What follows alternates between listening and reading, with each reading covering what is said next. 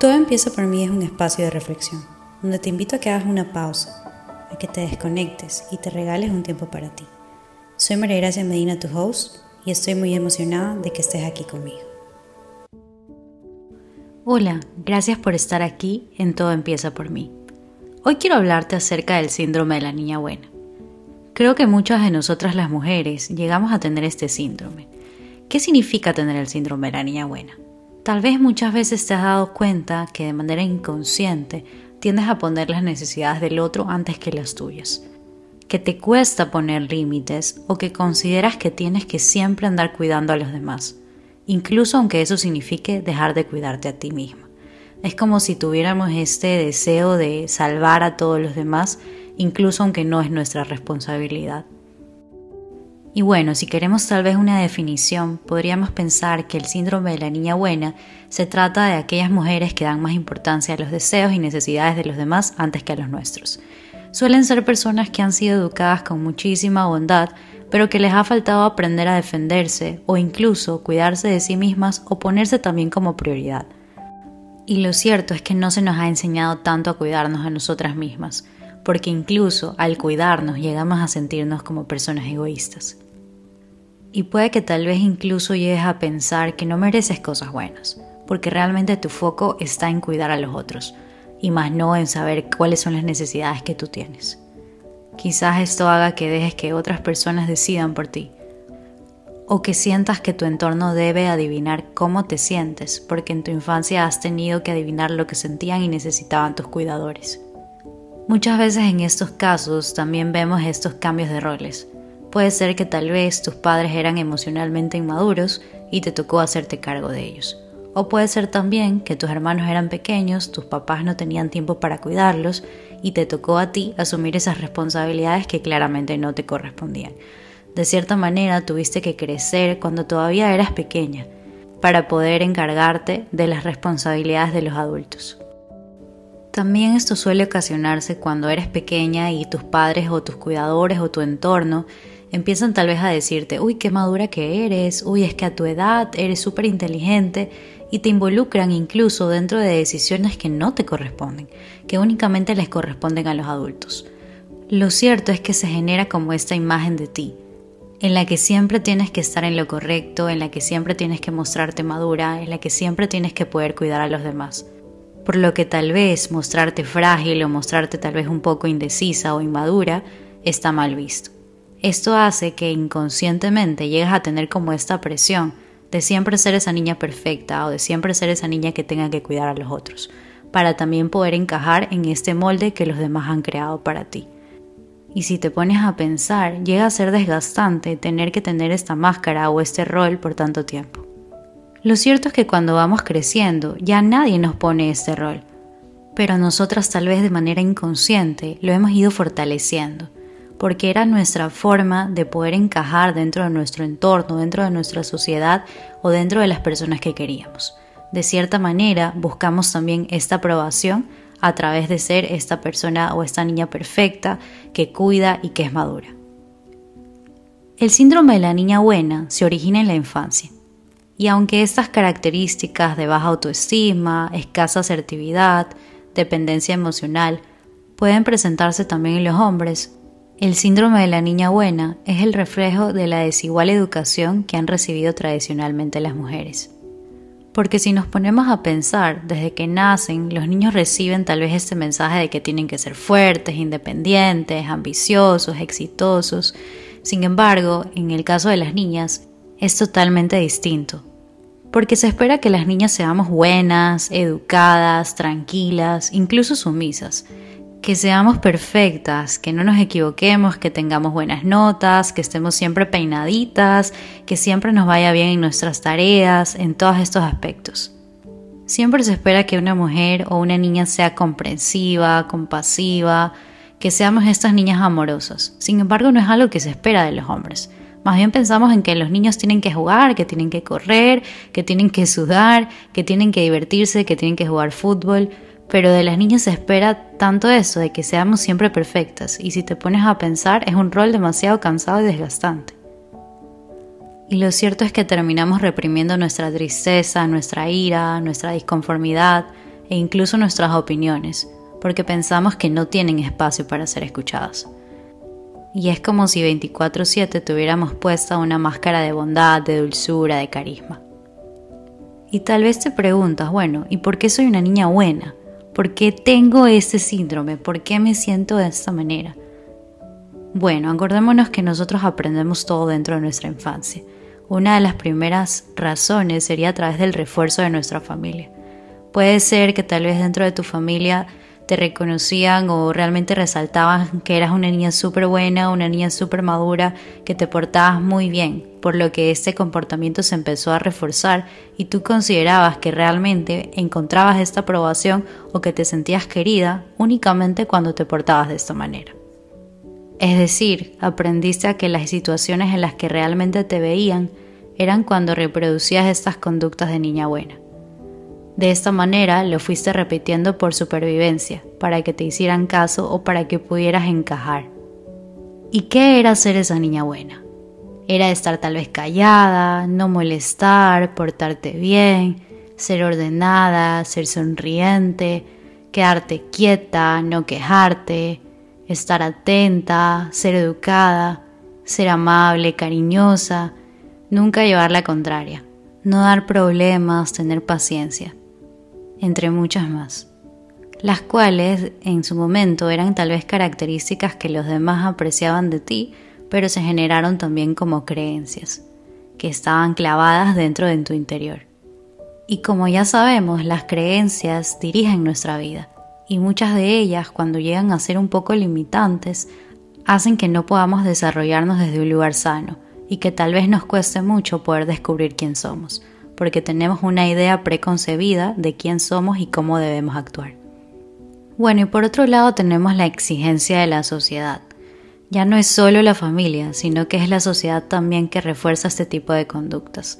Probablemente hemos escuchado este tipo de frases como calladita estás más bonita, si te quejas es porque eres dramática o eres una histérica o qué mal carácter que tienes. O el típico, ya vas a llorar. En serio, estás exagerando por lo que de pequeñas entendemos que si no eres amable con todo el mundo, es sinónimo de que eres una persona antipática, insoportable, o que incluso si llegas a dar tu opinión o llegas a decir que algo te molesta o pones un límite, es sinónimo de que eres una malcriada. Y bueno, también sabemos que existen estas imposiciones en cuanto a la belleza, porque se nos pide que estemos siempre lindas, arregladas, incluso si tal vez un día no nos arreglamos tanto, existen las típicas frases de que estás enferma, algo te pasa y tenemos que estar perfectas 24/7. Es una locura. Pero si nos maquillamos, tal vez vamos demasiado maquilladas y si no nos maquillamos, deberíamos hacerlo. Parece que nunca elegimos, siempre está el gusto de los demás como prioridad. Y bueno, ahora quiero darte como un pequeño checklist para que puedas darte cuenta si tú también de manera inconsciente llegas a tener este síndrome de la niña buena. Tal vez sientas que tu felicidad depende de tus relaciones sociales. Cuando una persona cercana se muestra tal vez distante, inmediatamente entras en estrés o en ansiedad. Incluso comienzas a preguntarte qué has hecho mal y buscas por todos los medios solucionarlo. Eres complaciente, tiendes a ceder, siempre estás disponible para todos, incluso aunque no estés bien tú. Buscas facilitarles la vida y resolver sus problemas. Te cuesta decirles que no o poner límites porque consideras que cuando dices que no es sinónimo de ser una mala persona o que simplemente no estás queriendo ayudarlos. Te cuesta expresar lo que sientes por miedo a ser rechazada o por miedo al conflicto. Tal vez piensas que no hay espacio para hablar de lo que tú sientes porque los demás son prioridad. Los problemas de los demás suelen ser más importantes que los tuyos. Sientes que tienes que ser siempre perfecta, que no debes equivocarte. Inconscientemente te pones en último lugar. Te resulta complicado exigir tus derechos, defenderte y hacerte valer. Si en algún momento lo haces, de inmediato sientes una gran carga de culpa. No te sientas mal si te has identificado con alguna de estas frases Acuérdate siempre que el primer paso para poder cambiar una conducta o un patrón es poder también reconocerlo. Recuerda también que todo lo que estás sintiendo en este momento es válido. Es válido sentirte triste o tal vez enojada por todo aquello que de manera inconsciente sentiste que tenías que hacer. Ahora vamos a hablar acerca de las emociones que son bastante frecuentes cuando somos estas niñas buenas. Generalmente hay dos emociones que nos gobiernan o que nos dominan, que vendrían a ser el sentimiento de culpa y la ansiedad. ¿Cuándo aparece la culpa? Cuando tal vez tratamos de poner un límite, cuando tal vez nos sentimos cansados, por ejemplo, puede ser que alguien está acostumbrado a pedir siempre de mi ayuda, pero que en este momento yo me siento totalmente agotada, pero que considero que no puedo decirle que no, porque si no esta persona va a tener un mal comentario acerca de mí o que va a dejar de quererme. Por lo que empiezo a sentirme culpable y empiezo a sentir que soy una mala persona por tener que decir que no, incluso aunque eso significa poner mis necesidades como primer plano. Por otro lado tenemos a la ansiedad, que llegamos a tenerla cuando la otra persona tal vez se encuentra un poco distante, cuando se encuentra un poco molesta, y como nosotros sentimos que somos los responsables de sus comportamientos, nos sentimos bastante frustrados por no entender cómo nuestra ayuda no ha podido ser suficiente. De igual manera, como nosotros de manera inconsciente estamos buscando esta aprobación, y tal vez no la conseguimos porque el otro no ha podido lograr lo que estaba buscando, sentimos que nosotros tenemos como esta responsabilidad de no haber podido ser útiles. Por ende, no nos sentimos aprobadas y podemos incluso llegar a sentir que no somos suficientes. Bueno, y tal vez te preguntes, ok, bueno, ¿y ahora cómo hago para salir de esta dinámica? ¿Cómo puedo romper este patrón o este rol? Bueno, primero que todo es entender que lo opuesto a ser esta niña buena no significa ser niña mala, porque probablemente dentro de ti, dentro de quien eres, una de tus características más bonitas es que eres una persona que está dispuesta a ayudar, que está dispuesta a poder estar para el otro, que tal vez es incondicional, que es generosa, que le gusta cuidar, que es compasiva. Estas características en ningún momento te hacen una mala persona realmente son virtudes que tienes de ti misma. El tema es que puedas aprender a poner límites y a poder entender que tú también eres importante, que primero necesitas estar bien tú para poder ayudar al otro, que tus necesidades son tu prioridad. Tienes que aprender a valerte por ti misma, a tomar el control de tu vida con asertividad, resolución y seguridad personal. Por lo tanto, el primer paso realmente sería hacer conciencia de cómo esas conductas o de cómo ese rol llega realmente a poder limitarte dentro de tu día a día. Es importante que puedas entender que todas estas creencias son creencias limitantes, que son oxidadas, caducadas y que realmente lo único que te hacen es daño. Tenemos también que entender que nadie nos ha dado estas creencias porque nos han querido hacer daño porque probablemente sí admiraban estas características dentro de nosotros. Y puede ser también que incluso nuestros cuidadores o nuestro entorno pensaban que al inculcarnos estas creencias nos estaban cuidando o estaban haciendo de nosotras una mejor versión. Recuerda también que no se trata de buscar culpables, sino más bien de poder hacernos responsables, entendiendo que sí, es algo que ya no puedo cambiar, pero que ahora sí puedo ser consciente de mi comportamiento, de las creencias que de manera inconsciente yo también ejerzo y de cómo éstas pueden también llegar a afectar mi vida. Bueno, y después de ser conscientes y darnos cuenta que tenemos este comportamiento o este rol, es importante redefinir nuestras prioridades. Reconocer que sí, que probablemente hemos tenido una infancia donde han habido carencias, donde han habido herramientas limitadas, pero que a su vez nuestros cuidadores hicieron lo mejor que pudieron dentro de las herramientas que tenían. Es importante que puedas redefinir qué es lo que tú quieres para ti, cuáles son tus necesidades. Reconoce qué límites son importantes poder establecer en este momento. Cómo puedes darte en ese momento tu valor, cómo puedes defenderte, cómo puedes valorarte y cómo puedes respetarte. Debemos desaprender lo aprendido y empezar a construir un mundo en base a lo que nosotros necesitamos y queremos. Algo que siempre les recuerdo es que nuestro cerebro es realmente genial. Todo lo que en algún momento aprendimos lo podemos desaprender para poder volver a construir la vida de nuestros sueños. Bueno, y después sería súper importante poder conectar con tus emociones, poder preguntarte cómo te estás sintiendo con tu vida, con las cosas que haces o dejas de hacer, cómo te sientes dentro de tus relaciones, cómo te sientes contigo, dentro de tu trabajo, dentro de tus estudios.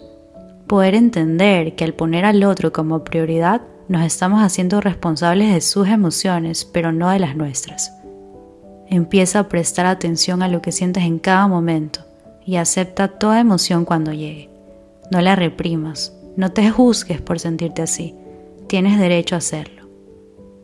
Sé sincera contigo, exprésate, no escondas tus emociones, no escondas tu disgusto, tu desacuerdo o tu desagrado. No eres una mala persona por sentir. Permítete expresar lo que sientas. Deja de pensar que tus comentarios o tus pensamientos no tienen lugar porque tú sí eres importante, incluso aunque alguien te haya hecho creer lo contrario. Hazte valer, pide lo que necesites y exige respeto. Esto aplica en todos los ámbitos, en el ámbito laboral, social, romántico, familiar. No eres una mala persona por poner un límite o por decir lo que estás sintiendo. Recuerda que poner un límite es respetarte, cuidarte y también cuidar de tus relaciones es poder serte fiel a ti misma.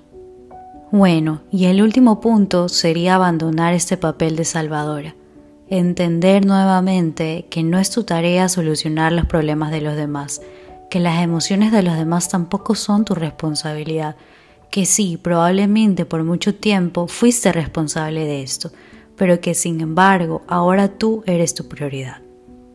Piensa también que al hacerte responsable de los problemas de los demás, realmente no los ayudas. Lo que haces es que ellos también puedan impedir este crecimiento personal, porque ellos también han generado una dependencia contigo. Y a su vez tú también has creado una dependencia de esta aprobación. Querer estar ahí para que te miren, para que te acepten, para que te aprueben. Pero realmente consideras que eres únicamente valiosa cuando ayudas a alguien. Realmente consideras que tu valor se define en poder salvar a los demás. Recuerda todo lo que vales y entiende que para poder ayudar al otro necesito estar bien yo conmigo, que tú también eres importante, que tus necesidades son importantes, que tú también necesitas pedir ayuda. Probablemente por mucho tiempo has cargado con tanta presión, con tantos problemas que no te pertenecen. Es como un ancla que te ha perseguido por mucho tiempo. Y tú también mereces soltar ese ancla, mereces soltar esa maleta Mereces poder elegirte, poder cuidarte, poder decir que no, mereces poner límites, mereces vivir en paz contigo misma. Date permiso de ser quien eres, date permiso de sincerarte, date permiso de elegirte todas las veces que sean necesarias, porque tú lo vales. Recuerda que la relación más importante es la que tienes contigo. Nunca dejes de cuidarla. Me cuido porque me quiero, me quiero porque me cuido. Gracias por estar aquí en un capítulo más de Todo empieza por mí. Te mando un abrazo grande y espero que estés bien.